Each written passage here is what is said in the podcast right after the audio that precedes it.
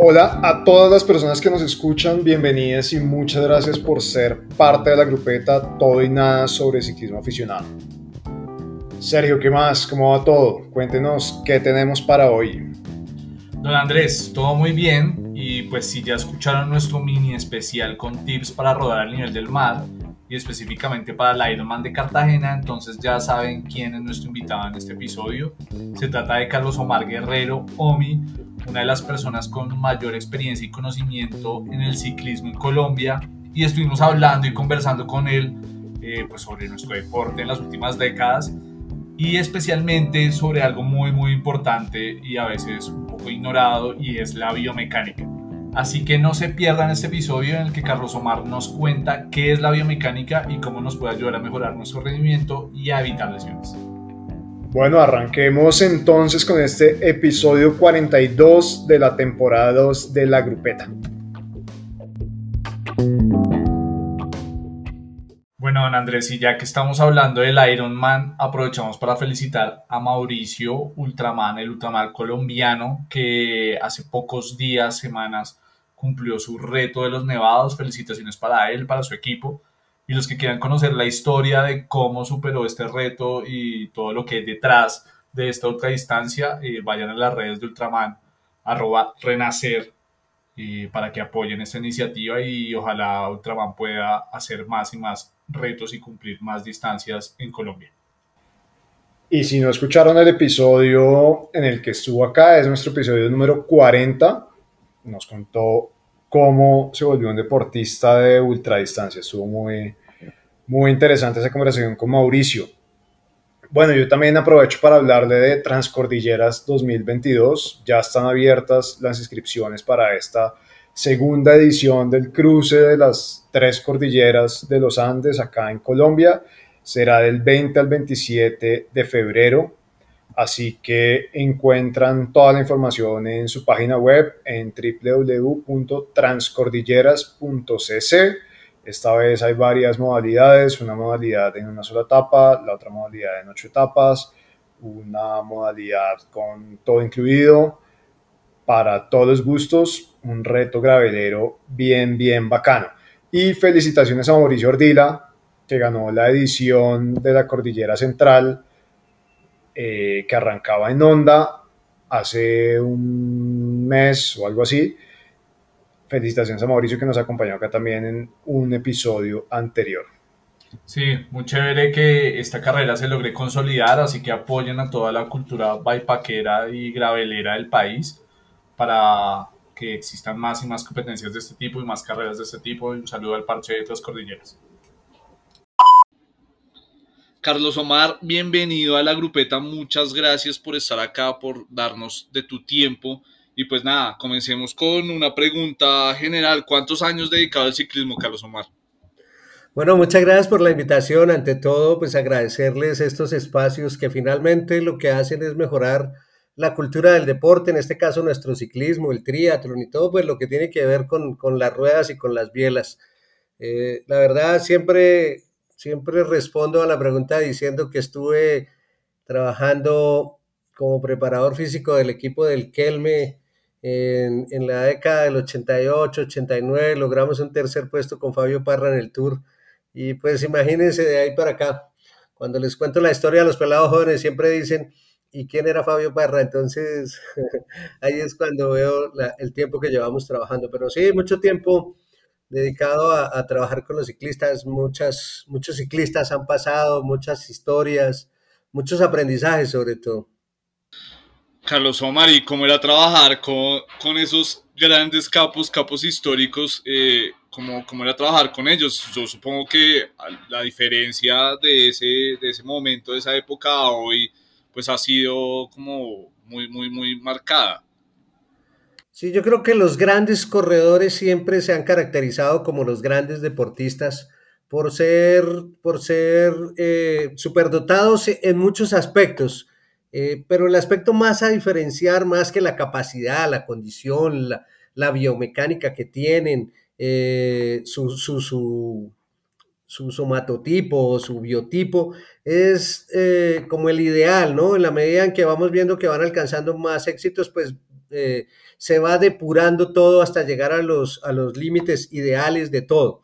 Pero lo que más los diferencia es la cabeza, es la manera de pensar, la manera de competir, cómo afrontan las cosas, cómo se preparan, la concentración que mantienen durante mucho tiempo, eh, las metas tan claras, la disciplina para entrenar. Yo creo que eso es lo que hace que un deportista, mm, teniendo grandes dotes, grandes capacidades, sea diferente a los demás, sea más ganador, es su cabeza, es su mentalidad, es, es eso los hace diferentes. Ahorita mencionaste una palabra que, que va a ser muy recurrente en parte de esta conversación, es la biomecánica.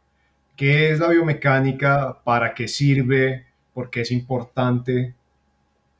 Echando atrás un poco en el tiempo y, yendo atrás, la bicicleta sí era algo importante en el, en el, en el tema por, por sus cosas, pero no tenía la evolución que ha tenido la bicicleta en los últimos, yo diría que en 10 años las bicicletas han cambiado mucho han aparecido otros sistemas de freno, han aparecido rodamientos diferentes, han aparecido materiales diferentes y todo eso hace que, que hoy eh, las bicicletas sean, eh, que cambien muy rápidamente. Con esos cambios, uno de ellos fue que las generalizaron. Antes las bicicletas eran hechas como a la medida. Yo me acuerdo que se mandaban las medidas y había una bicicleta, las más famosas eran y las construía un artesano en el velódromo de, de, Milán. Y, y, entonces uno mandaba las medidas y le mandaban el marco sobre medidas. Entonces en ese caso pues era sencillo acomodarse a la bicicleta porque estaba construida a su medida. Cuando el mercado crece y las bicicletas crecen, se pierde eso de construir las bicicletas sobre medidas y se hacen bicicletas en generalidad, tanto que pasamos como las camisas a tallas M, S, L y obviamos un poco esa personalización de las bicicletas. Con esto lo que se ha ganado es que las bicicletas, pues consiga uno en todas las marcas y consiga una bicicleta cercana a mi, a mi biotipo, a mi, a mi constitución, pero no es, no es mi bicicleta hecha sobre medidas. Entonces, desde hace unos tiempos ha cobrado mucha importancia eso, personalizar la bicicleta, lo que llamamos fitting. El bike fitting no es otra cosa más que poner la bicicleta eh, muy ajustada a mis medidas. En este caso, eh, cuando decimos ajustada, tiene que ver con, tres aspectos importantes. Uno, el alto, el alto de, de, mi silla, el largo de la bicicleta, que tanto el retroceso, dónde aplico la fuerza. Ese bike fitting tiene tres objetivos. Uno que es aprovechar al máximo mi bicicleta. Yo soy el motor de ella y hay quienes tienen un motor 4 litros con dos turbos, pero hay alguien que tiene apenas un 1300 ahí con un carburadorcito. Entonces ese motorcito hay que aprovecharlo al máximo.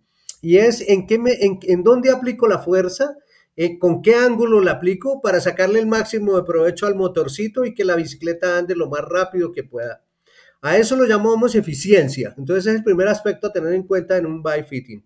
El segundo aspecto es el cuidar la salud, o sea, que, las rodillas estén derechas, que las manos tengan una posición, que la bicicleta no le haga daño, no, no lo fatigue, no le duela, no lo canse, no le aparezcan dolores, o sea, que sea realmente una buena experiencia en cuanto a comodidad y confort, que esté adecuada a uno en la medida en que no le moleste. Y el último aspecto se llama aerodinámica. La bicicleta, sobre todo las bicicletas de ruta y más las bicicletas de crono, tienen una importancia en la aerodinámica en la medida que después de 28 kilómetros por hora se produce una resistencia al viento que va creciendo cuadráticamente y que esa resistencia puede llegar a ser a pasar desde el 30% en adelante de mi rendimiento, lo que quiere decir que yo puedo andar 30% más en mi bicicleta si tengo una muy buena postura aerodinámica y si estoy al frente dándole la cara al viento. No pasa lo mismo cuando otro le da la cara y yo estoy a rueda, entonces ahí cambia todo. Entonces eso ha venido cambiando. Estos tres aspectos son muy importantes porque, como les digo, las bicicletas eh, ya no vienen tan personalizadas, sino más genéricas. Entonces, al adecuar la bicicleta, porque no somos iguales de largos en el tronco, no tenemos los brazos tan largos, no tenemos las piernas tan largas, nos metemos en una talla y luego buscamos la personalización logrando esos tres aspectos que decía, eficiencia, comodidad y aerodinámica, que son lo que, lo que hacemos cuando le ponemos a alguien y le adaptamos una bicicleta para que sea para que cumpla esas tres expectativas. Carlos, su merced estuvo muchos años en la dirección técnica de equipos profesionales eh, acá en Colombia y queríamos preguntarle a su merced qué ha cambiado en el entrenamiento y qué ha cambiado en la biomecánica. Bueno, como les decía, hablando de biomecánica, las bicicletas cada vez, em, al disminuir el peso, sacrifican la rigidez. Hoy en día la rigidez es tal vez la parte más importante de una bicicleta porque es que mi fuerza que aplico sobre los pedales se convierta en una fuerza que haga girar la rueda y no que se vaya de manera lateral. En eso las bicicletas cada vez le ponen más ingeniería al carbono, al tramado de las fibras. Eso es algo que, me impresiona como cada vez bicicletas más livianas logran más rigidez.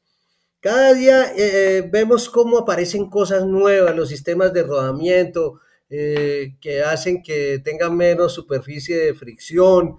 Eh, también aparecen muchas cosas en comodidad. Hoy vemos sillas hechas con cortadas con, con diseñadas con láser y cortadas en, en, impresoras 3D y vemos, eh, bueno, vemos cómo avanzan cada año las bicicletas, como hay una gran competencia, como hay una gran demanda de las bicicletas, cada fabricante eh, destina un capital importante para, para diseñar cada vez sus bicicletas. Eso durante muchos años anteriores no se veían tantos cambios, no se veían cómo evolucionábamos. Hoy tenemos cambios electrónicos que funcionan por Bluetooth, tenemos 11 velocidades con, con, relaciones cambiantes, con 47 o 48 y adentro 35.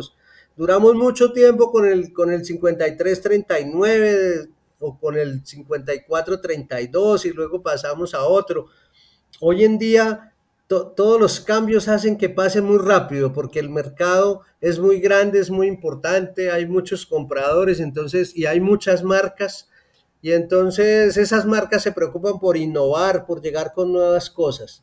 No sabemos qué tanto realmente sea producto de la publicidad, de, esa parte del, negocio, pero igual eso me impresiona, me impresiona que cambiamos mucho cada año, tenemos cosas nuevas, diferentes, mm, y eso hace que, tengamos un ciclismo mucho más avanzado. Valdría la pena hacer algunas estadísticas, como ver eso realmente, cómo se ve transferido a, a los tiempos, a las marcas, al andar más rápido. Mm, eso falta por, por, realmente comprobar a ver si su eficiencia se logra. Pero en cuanto a, en cuanto a, innovación, me parece que eso es importante. En el entrenamiento he tenido la oportunidad de, de, estar cercano, pues estuve muy cercano a Esteban y ver un poco lo que era el entrenamiento, el entrenamiento moderno, por decir algo, con la aparición de, de los de los medidores de potencia y otra serie de ayudas como, como todos los aparaticos para guardar la información, los archivos de los archivos de cómo archivar todos sus entrenos, cómo compartir, cómo tener un entrenador en Australia y estar entrenando acá y él pueda ver el entrenamiento apenas lo termino con todos los detalles que dan estas nuevas plataformas, Garmin Training Peaks, Garmin Connect. Y eso me parece que Strava eso me parece que ha ayudado mucho a que el entrenamiento hoy en día sea muy individualizado, que se pueda seguir el entrenamiento y que se pueda comparar contra, contra mis épocas anteriores. Antes, bueno, cuánto pesaba, en cuánto subía patios. Hoy en día es cuánto tiene sus mejores 20 minutos, cuántos vatios tiene, cuánto pulso tenía ahí. Y eso hace que, que realmente tengamos más, yo digo, radioayudas en la medida en que podemos hacer un entrenamiento más universal, no necesitamos tener la entrenadora ahí encima. Hoy en día cada uno puede entrenar, subir, cargar y el otro puede ver casi que apenas ha terminado. Entonces eso me parece que ha sido una buena colaboración en cuanto a lograr mejores niveles de rendimiento. Me parece que seguimos un poco lejos en la preparación, que, que todavía... Eh, nos llevan una gran ventaja. Yo hablaba con alguien, somos el quinto país de ciclismo en el mundo clasificados por la UCI.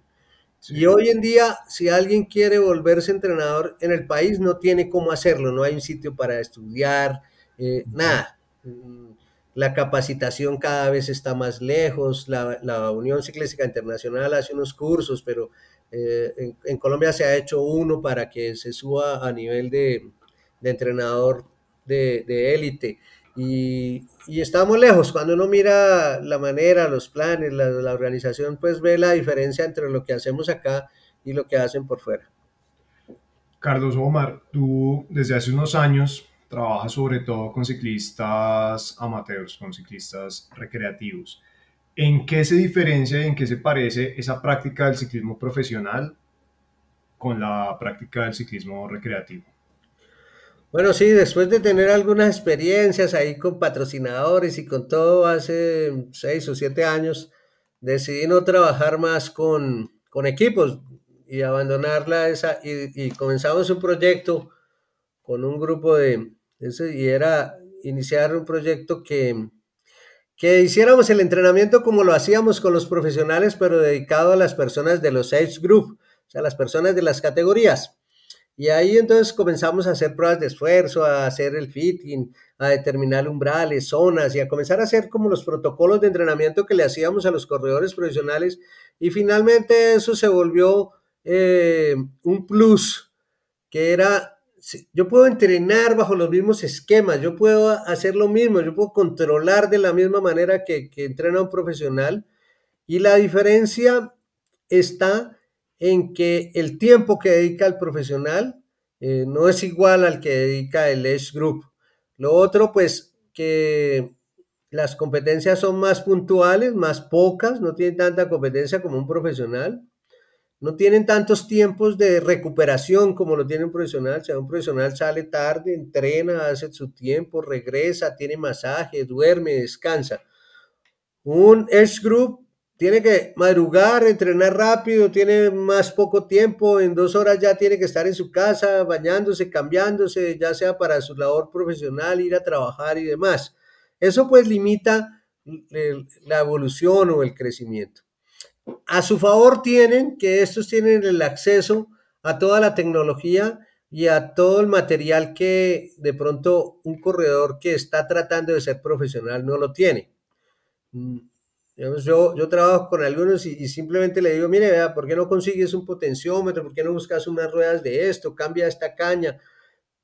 Y eso casi que se puede hacer sin ningún problema. Necesitamos ir a entrenar, de pronto vamos a entrenar en, antes de la competencia para hacer algunos entrenamientos en, a nivel del mar y eso no existe el problema. Mira, cómprate este uniforme, este casco aerodinámico podría servir y eso no tiene ningún problema. Mientras que los chinos que están tratando de ser élite o aun cuando son élite, si no son de gran, de gran nivel, si no corren para un gran equipo, pues cada cosa es un sufrimiento y llegar a tener, nunca tienen las bicicletas ideales, nunca tienen el material, nunca tienen la ropa, nunca tienen eso en cuanto a lo que es la logística. Y más aún, eh, donde más se evidencia es en la nutrición, en las ayudas ergogénicas. En, eso sí que, lleva mucha diferencia porque eh, tener el capital y tener una disposición para, para hacer hace que evolucionen. Pero definitivamente es el deporte, el tiempo, el tiempo que tienen los profesionales. De pronto cuando hemos pasado filtros y filtros, ya llegan los que son los que tienen más ventaja para el deporte, los que tienen mejor biotipo, los que tienen más capacidad, los que tienen mejor VO2 y eso hace pues que sean mejores, por eso por eso son profesionales del deporte. Para los aficionados y las aficionadas que nos escuchan, eh, ¿es suficiente hacerse un fitting para evitar lesiones? Su merced, ¿cómo ve eso desde su experiencia? Bueno, esa es la primera parte, la, cuando uno está haciendo fundamentación en la bicicleta, cuando está volviéndose a, aprender, a aprender todos los fundamentos del ciclismo, la primera es estar bien montado en la bicicleta. Eh, no solo, no es suficiente, no es suficiente estar bien montado, tener las escalas derechas, tener la bicicleta a la medida, a la altura, no estar tan largo, bueno, eso no, no es suficiente, porque la medida en que ponemos sobrecarga, y sobrecarga llamado como, como intensidad, volumen o demás sobre la práctica del ciclismo, lo que quiere decir que pongamos a hacer horas, a hacer kilómetros, a hacer distancia, pues eso genera un estrés en el organismo y el ciclismo es un deporte muy especializado. Ataca un grupo de músculos muy pequeños en el, en el organismo y tiene otro gran grupo que hacen una función de estabilizadores, estabilizadores llamados como que soportan una postura, pero es un deporte que tiene mucho tiempo, que montamos dos horas como poquito, que montamos tres, que montamos cuatro durante todos los días de la semana y no hacemos eh, un fortalecimiento acompañando eh, a, esos grupos que no son los que directamente son agonistas o trabajan en, el, en la acción de pedalear. Entonces, esos, esos músculos que son de soporte los dejamos abandonados y al dejarlos abandonados comienzan a cansarse, a aparecer las lesiones en, en esos músculos que son estabilizadores. La, la, la invitación es a que a la par con la bicicleta tengamos un programa de fortalecimiento que puede ser sencillo, puede ser hecho en la casa y simplemente trabajemos esos otros músculos para evitar las lesiones que después nos van a separar de la bicicleta por un tiempo. Carlos Omar, ¿en qué momento debo yo visitar el biomecánico? ¿Cuál es el momento ideal para, para hacer ese, ese fitting? La idea sería hacerla al comienzo de, de, la bicicleta. O sea, una vez tenga mi bicicleta, la adquiera nueva, la cambie, le cambie piezas o algo, pues la pase por ese proceso para que de una vez comience a montar bien. Muchos esperan a que ya comiencen los dolores de rodilla para revisar las calas que están mal puestas, las zapatillas o alguna cosa. Esperamos siempre a que aparezca el dolor para ir a, hacernos un fitting. La idea sería que una vez cambie mi material, estrene bicicleta, pues la pase para que me la ajusten y me la personalicen. Esa es, esa es la invitación a hacerlo. Y lo mismo cuando cambiamos zapatilla, esa es la clave. Yo digo que la bicicleta es demasiado bondadosa con el organismo, con las personas que practican el ciclismo, la bicicleta es lo más bondadoso. Usted puede montar en ella cuatro o cinco horas y llega destruido completamente, pero duerme y come y al otro día puede volver otra vez a montarse. Pero si usted tiene sus zapatos mal puestos o sus pedales desgastados o las calas desgastadas, comienzan los dolores de rodilla que si los dejamos avanzar, se vuelve una, enfermedad crónica, se, se, inflama un ligamento y entonces vamos a tener que parar un mes, dos semanas, dependiendo qué tanto aguantemos el dolor cuando estamos eh, mal acomodados. Tú nos dices que debería ser una vez compres la bicicleta. ¿Qué debo tener en cuenta en cuanto a la biomecánica antes de comprar la bicicleta o al momento de comprar la bicicleta? Bueno, siempre encuentro que cuando compra la bicicleta pasan dos, dos cosas. La primera, que compra la bicicleta mal, porque cuando llega del vendedor, el vendedor todo lo que tiene le queda bueno. O sea, esta bicicleta es perfecta para usted. Entonces vemos bicicletas que le quedan grandes o que le quedan pequeñas, o sea, cuadros de marco que le quedan grandes o pequeños. La bicicleta tiene dos, dos formas de acomodarse básicamente, y uno es subiendo o bajando la silla.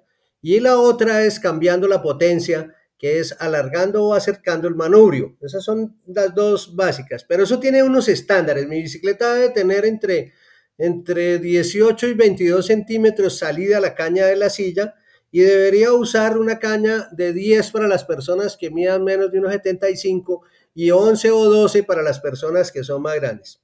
Cuando esos 18 o 22 centímetros se convierte en 5 centímetros y tengo que poner una caña de 4 centímetros adelante, pues simplemente esa bicicleta le queda grande. Como yo les digo, esa bicicleta le sirve para cambiar los bombillos del, del tejado.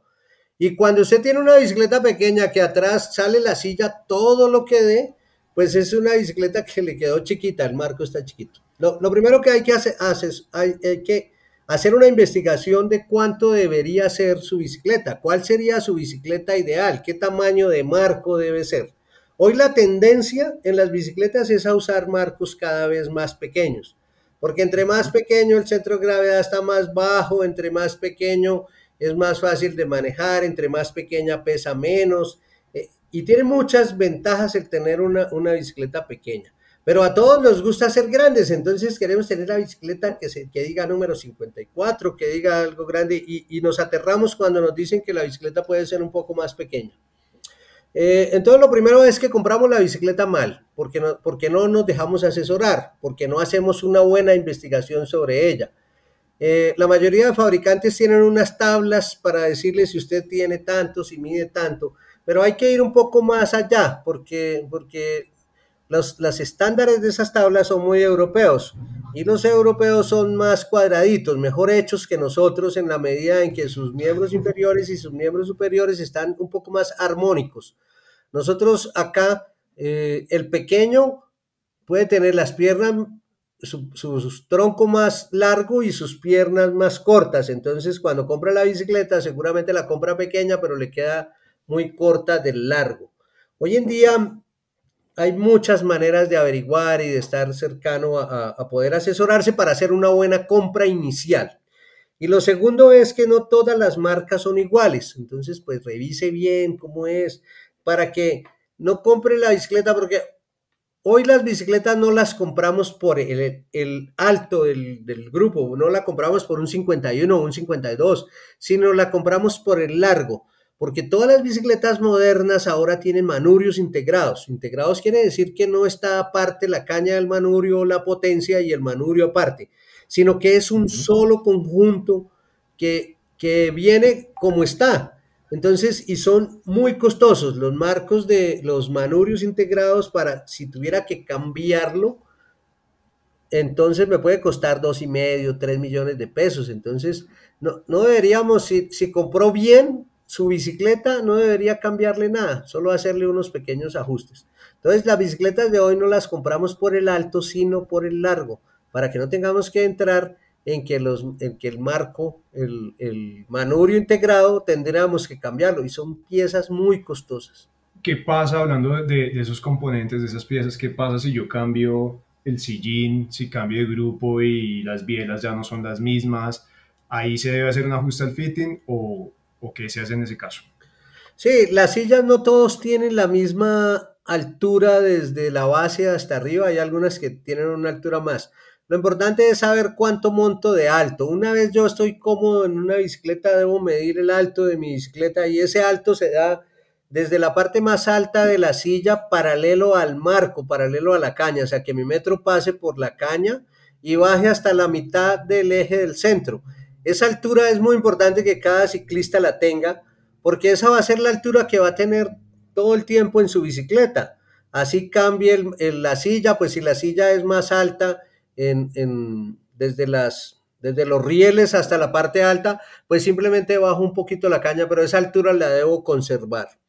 Lo otro que debo conservar es desde la punta de mi silla hasta la mitad del manurio, porque es lo que me da el largo, lo que me da el retroceso. Entonces ahí también debo medirla. Si cambio algún componente, pues siempre debo estar buscando la misma medida de largo. En las bielas también es importante porque, porque las bielas, a pesar de que cambian en milímetros, porque la diferencia entre una 172.5 y una 170 apenas son 2.5 milímetros. Entonces, mmm, pero eso hace diferencia en el pedalear. Entonces, ahí sí es importante que yo identifique con qué bielas me siento mejor y mantenerla. Ya el grupo no hace mucha diferencia, ya si estoy en una o en otra, si mantengo mis bielas, mantengo mi altura, mantengo mi largo, pues eso no le haría mucha diferencia. Sin embargo, si cambiamos el marco, sí, porque las geometrías no son iguales. Eh, algunos son un poco más echados atrás. Bueno, entre un escalador y un marco aero tiene una diferencia. Ya una bicicleta aerodinámica tiene otra configuración completamente diferente. Sumerse en algún momento nos hablaba de que existían como estilos de fitting, eh, por decirlo como de alguna forma. ¿Por qué y qué implicaciones tiene que yo tenga un estilo u otro? Bueno, no, la diferencia entre el fitting está dado como, como cómo lo hago, cómo hago para llegar a, a personalizar esa bicicleta. Y entonces hay hay diferentes formas que han crecido con la tecnología. Entonces aparecen máquinas como el gurú, que es que lo, lo monta sobre una máquina que tiene unos estándares eh, metidos en la máquina y uno simplemente le mete un, la altura, el largo de los brazos y, y, el, y el programa que tiene la máquina le dice debería ser esta medida. Y luego... Mmm, cuando la máquina le ha dado la medida, pues simplemente trata de pasar esas medidas sobre su bicicleta. Esa es una forma y son máquinas que pues que tienen su, su valor y son importantes.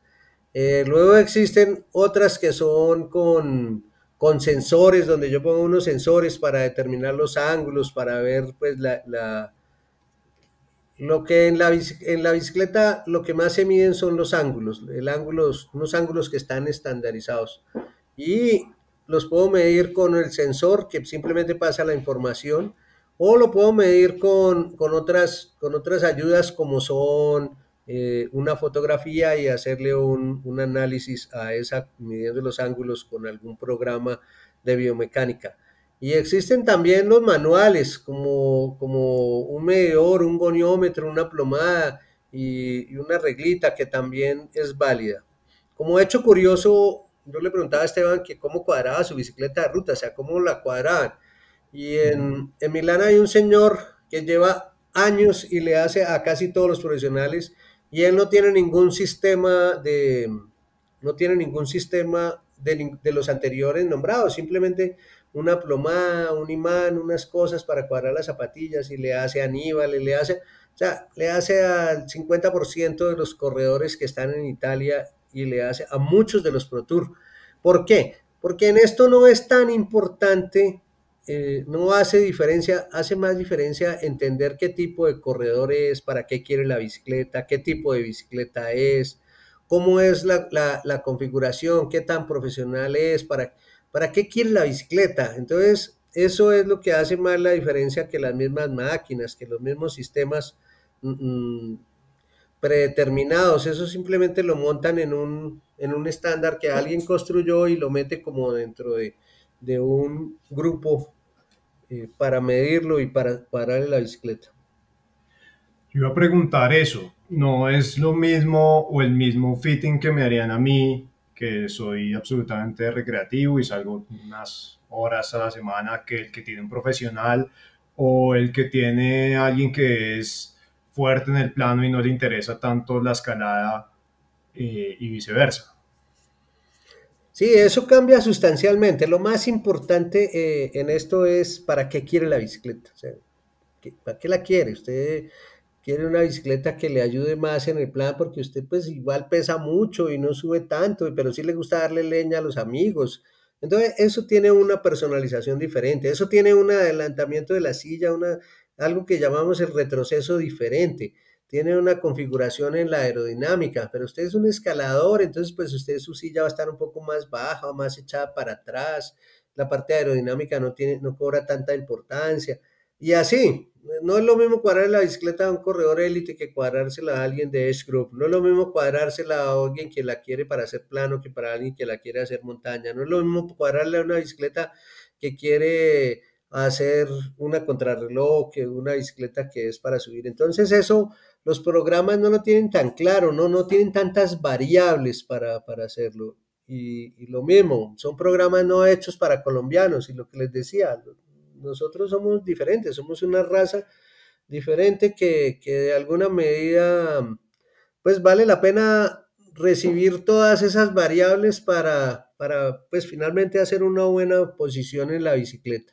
No quiere decir, a mí siempre me llaman y me dicen, pero ¿qué aparato tiene? ¿Qué gurú tiene? No, tengo una plomadita y un análisis de, de, una filmación, pero pues, pero lo que sí de eso vale es que tengo 30 años de experiencia y de los cuales 10 años haciendo esto y aprendí con el mejor, con la persona que más tenía, que más sabía de biomecánica y que hizo diferencia en el mundo. Entonces, pues, pues eso tiene su valor también, pero mucha gente no, no le gusta, no va, también mi precio, le parece que es mejor pagar caro, porque seguramente caro es mejor. Carlos, ¿cuál, cuál es ese maestro de la biomecánica? Bueno, yo tuve la oportunidad cuando trabajaba con el equipo Ponimalta, que hacíamos Giro, que hacíamos Vuelta a España y que corrimos mucho. Tuve la oportunidad de hacer un curso para entrenadores en España y ahí eh, veía, dentro de todas las materias, veía una que se llamaba biomecánica y me tocó la fortuna de ver con alguien que se llama Manolo Sainz. Manolo Sainz en ese momento era el entrenador de, de la 11 y tenía los mejores contrarrelojeros y siempre se caracterizó por eso, por tener los mejores contrarrelojeros. Y era una persona obsesiva con el tema de la biomecánica. Entonces, en, en su momento, Alex Zule y muchos otros corredores que ganaban todas las cronos, él era la persona que estaba detrás, pues era el entrenador, pero era muy, muy dedicado a cacharrear con las bicicletas y a ponerle. Entonces, él fue mi profesor de biomecánica y desde ahí me gusta y le pongo cuidado y miro bicicletas y miro materiales y asesoro y me gusta el tema, me gusta el tema de la contrarreloj mucho. Su merced nos hablaba de lo mal que estamos en Colombia en cuanto a preparación y transferencia de conocimientos para los que quieren ser entrenadores. Eh, hoy, para alguien que quiere ser entrenador, ¿cuál es como el camino, cuál es la ruta? ¿Tiene que ir a España? ¿Tiene que ir a, tal, a Italia? ¿Cuál es como la ruta que están haciendo hoy para formarse como entrenadores? Bueno, el mayor vacío que tienen nuestros aspirantes a entrenadores, que generalmente son ex corredores que han dejado de montar hoy en día, los entrenadores de las diferentes ligas del país, son ex corredores que montaron en bicicleta y luego que pretenden entrenador. El mayor vacío que tienen es en la preparación, porque son personas que tienen mucho conocimiento de la estrategia, tienen mucho conocimiento de la técnica, tienen mucho conocimiento en esa parte que es lo que le deja haber sido un ex deportista. Pero entonces en la preparación tienen muchos vacíos en la fisiología, en el conocimiento de cómo funciona el cuerpo. Entonces saber eh, cómo podemos mejorar la, fuerza, qué tantas fibras reclutan, por qué tanta cadencia, por qué de, esto, por qué el corazón se comporta de esta manera, por qué eh, entrenar en estas frecuencias, por qué las zonas. Entonces ahí simplemente tenemos muchos vacíos en la formación, porque pues llegar a, conocer esto necesita tener un conocimiento en fisiología, un conocimiento grande en ese tema, y nuestros entrenadores no lo tienen. Entonces al no tener esos vacíos, pecan en, dejarse dejarse llevar por y entrenar como lo hacían. Entonces, no, listo, vamos a hacer kilómetros y kilómetros, que es la, mayor falla que tenemos. Entonces, simplemente se dedican a hacer kilómetros, a hacer kilómetros y a ponerle ahí y a hacerlo rápido y a poner la moto y a poner el carro, porque le parece que esa es la manera de hacerlo y no respetan la individualidad. Es, básicamente lo, lo, que más, a lo que más atacan. Lo que es bueno para uno no es bueno para todos. Entrenar ah, rápido no es bueno para todos. Entrenar largo no es bueno para todos. Entrenar en esta zona no es bueno para todas. Hoy en día yo creo que están mucho más avanzadas las, las, las, maquinitas como el Garmin que le dice que está en esta zona, que está en la otra. Hay unos, hay unos plataformas de entrenamiento como la que tiene Training Peaks, como la que tiene Garmin. Respetan, son ordenadas en el entrenamiento. Lo hacen muy generalizado, pero lo hacen mejor que llegar con alguien que, que no tiene un conocimiento de la fisiología. De pronto eso le puede ayudar más que que llegar donde un ex corredor que simplemente lo pone a hacer kilómetros o, que hace unos intervalos que le parece, porque, porque él los hacía. Entonces se, limitan a su experiencia. Entonces eso en el mundo no, no sucede.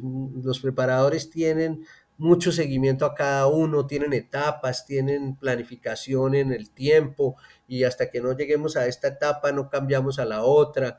Y luego eso se ve reflejado en la, en la aproximación a las competencias. Yo digo que un buen entrenador es aquel que lo lleva a su competencia principal en su mejor nivel de rendimiento. Entonces, mi carrera más importante es esta y yo quiero llegar bien. Si usted llega, hace todos sus, sus récords y todo en esa competencia, pues listo, si quedó de 100, habían 99 que, que son mejores que usted, pero si usted llegó en su mejor nivel, eso es un buen entrenador, eso es muy difícil, la aproximación a la competencia es muy difícil. Eso requiere conocimiento del deportista, conocimiento del entrenamiento como tal. Bueno, Carlos, y a las personas que nos están escuchando, ¿cómo te pueden contactar? ¿Cómo, cómo te pueden contactar para un entrenamiento, para hacer fitting? Una asesoría para comprar la bici. Bueno, eso es importante. Ah, ah, cuando compran la bicicleta, pues asesórense y, y, no tienen nada. Yo simplemente los asesoro y el compromiso es después de que la compre, pues yo le hago el fitting. Estamos en las redes sociales como Omi Coach en Instagram y ahí por esa vía Omi raya al piso coach y, y ahí pues cualquier cosa que tenga que ver con ciclismo, ahí podemos generar una asesoría que no necesariamente tiene un costo, sino simplemente nos gusta eso, tener cada vez un poco más de cultura del ciclismo, un poco más gente bien montada, con una buena técnica Y eso pues finalmente es lo que nos hace felices. Bueno, Carlos Omar, ya para cerrar, ¿qué debe tener una buena grupeta? Después de todos estos años de experiencia, para ti, ¿qué debe tener una buena grupeta? Yo creo que lo más importante en esto es, primero, que hacemos un deporte para ser felices. Entonces, lo primero es, ¿para qué monto en bicicleta? Yo siempre decía, hay varias cosas y se nos ha olvidado lo más, lo más rico de la bicicleta y es ese compartir con la naturaleza, ese compartir con los amigos, es el deporte en el que podemos ir hablando con los amigos, es el deporte en que podemos compartir con la, con la naturaleza, que podemos ver lo lindo que es nuestro país, que son nuestras montañas, nuestros planos. Entonces, yo digo, no se, no se preocupe tanto por los números, que los números vienen, no se preocupe tanto por mirar si logra, si no logra, no se preocupe tanto por el Strava, por ver si le ganó a este, si puso récord, si está en su mejor momento. También comparta un poco con el con la naturaleza, con los amigos, diviertas en la bicicleta. Cuando somos felices en la bicicleta y somos felices con que andamos, las cosas van dándose. Bueno, muchísimas gracias, Carlos Omar, por compartir este conocimiento con, con la gente que escucha este podcast. Para nosotros, pues, un lujo poder tener a alguien con tanta experiencia y tanto conocimiento como tú. Bueno, no, gracias a ustedes. Me parece valiosísimo estos momentos para que, para que todos los gomosos de la bicicleta puedan aprender algo. Yo digo, si aprende una sola cosita, un tipcito de todo lo que hoy tenemos, valió la pena.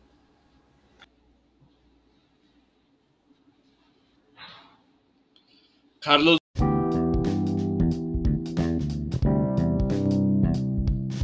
Gracias a Carlos Omar por ser parte de la grupeta. Hay mucha tela que cortar con él. Esperamos tenerlo invitado en otros episodios para otros temas igual de relevantes e importantes para nuestra práctica de ciclismo. Y no nos podemos ir de este episodio sin el recomendado de Don Andrés, ahora que se viene la época de los buñuelos y de la natilla. Don Andrés, ¿cuál es el recomendado de este episodio? Serio, pues para este episodio, en el recomendado quiero replicar unos tips que publicó Trainer Road que es una plataforma de entrenamiento que tal vez muchos conozcan, que son sobre cómo manejar el entrenamiento en esta época de fin de año, en la que es normal que uno se relaje un poco, coma diferente, más, etcétera, y haga otros cambios en las rutinas que ha venido manejando durante los últimos meses. Entonces lo que nos dice Trainer Road es que primero debemos hacer un reencuadre mental de cómo vemos la temporada, esto consiste en, interiorizar que es más importante lo que hayamos hecho los últimos 10 u 11 meses que lo que vayamos a hacer o a dejar de hacer en diciembre. En otras palabras, relájense. Y eso funciona igual si este no fue su año con mayor dedicación. No se estresen ahora por hacer en diciembre lo que no hicieron el resto del año. Segundo, no se preocupen si no pueden cumplir con su plan de entrenamiento porque las adaptaciones que logramos en nuestro cuerpo por el entrenamiento no desaparecen de la noche a la mañana. Así que teniendo en cuenta que la forma aeróbica permanece un poco más que la anaeróbica, la recomendación de Trainer Road es enfocarnos en el tiempo que tengamos sin estresarnos, en sesiones cortas, con intervalos cortos de alta intensidad y cuando tengamos un poco más de tiempo, si hacer rodadas más largas de baja intensidad para guardar esa forma aeróbica, lo que se conoce como la resistencia. Tercero, si tienen tiempo extra por vacaciones, por días libres, aprovechenlo para descansar y para hacer más actividades de recuperación, no para duplicar el entrenamiento o aumentar las cargas de, entrenamiento, porque esto puede llevar a un sobreentrenamiento si suman demasiado volumen e intensidad. Y cuarto y último, nutrirse y disfrutar. No está mal relajarse un poco con la comida después de meses de rutinas más estrictas. Podemos aprovechar esta época para comer lo que nos gusta, lo que nos ofrezcan en las reuniones que tengamos y hacerlo sin ningún remordimiento. Si quieren leer el artículo completo, les vamos a dejar el enlace en la descripción de este episodio. Rupeta, gracias por escucharnos a poner en práctica estas recomendaciones para este mes de diciembre que se viene. Nosotros llegamos tarde en noviembre, pero estaremos sacando nuestros episodios de, para cerrar esta segunda temporada. Por favor, no olviden seguirnos y recomendarnos en arroba la grupeta pod en Instagram y eh, suscribirse al botoncito en la plataforma de podcast que nos escuchen. Gracias a todos y a todas y nos escuchamos en el próximo episodio. Chao pues.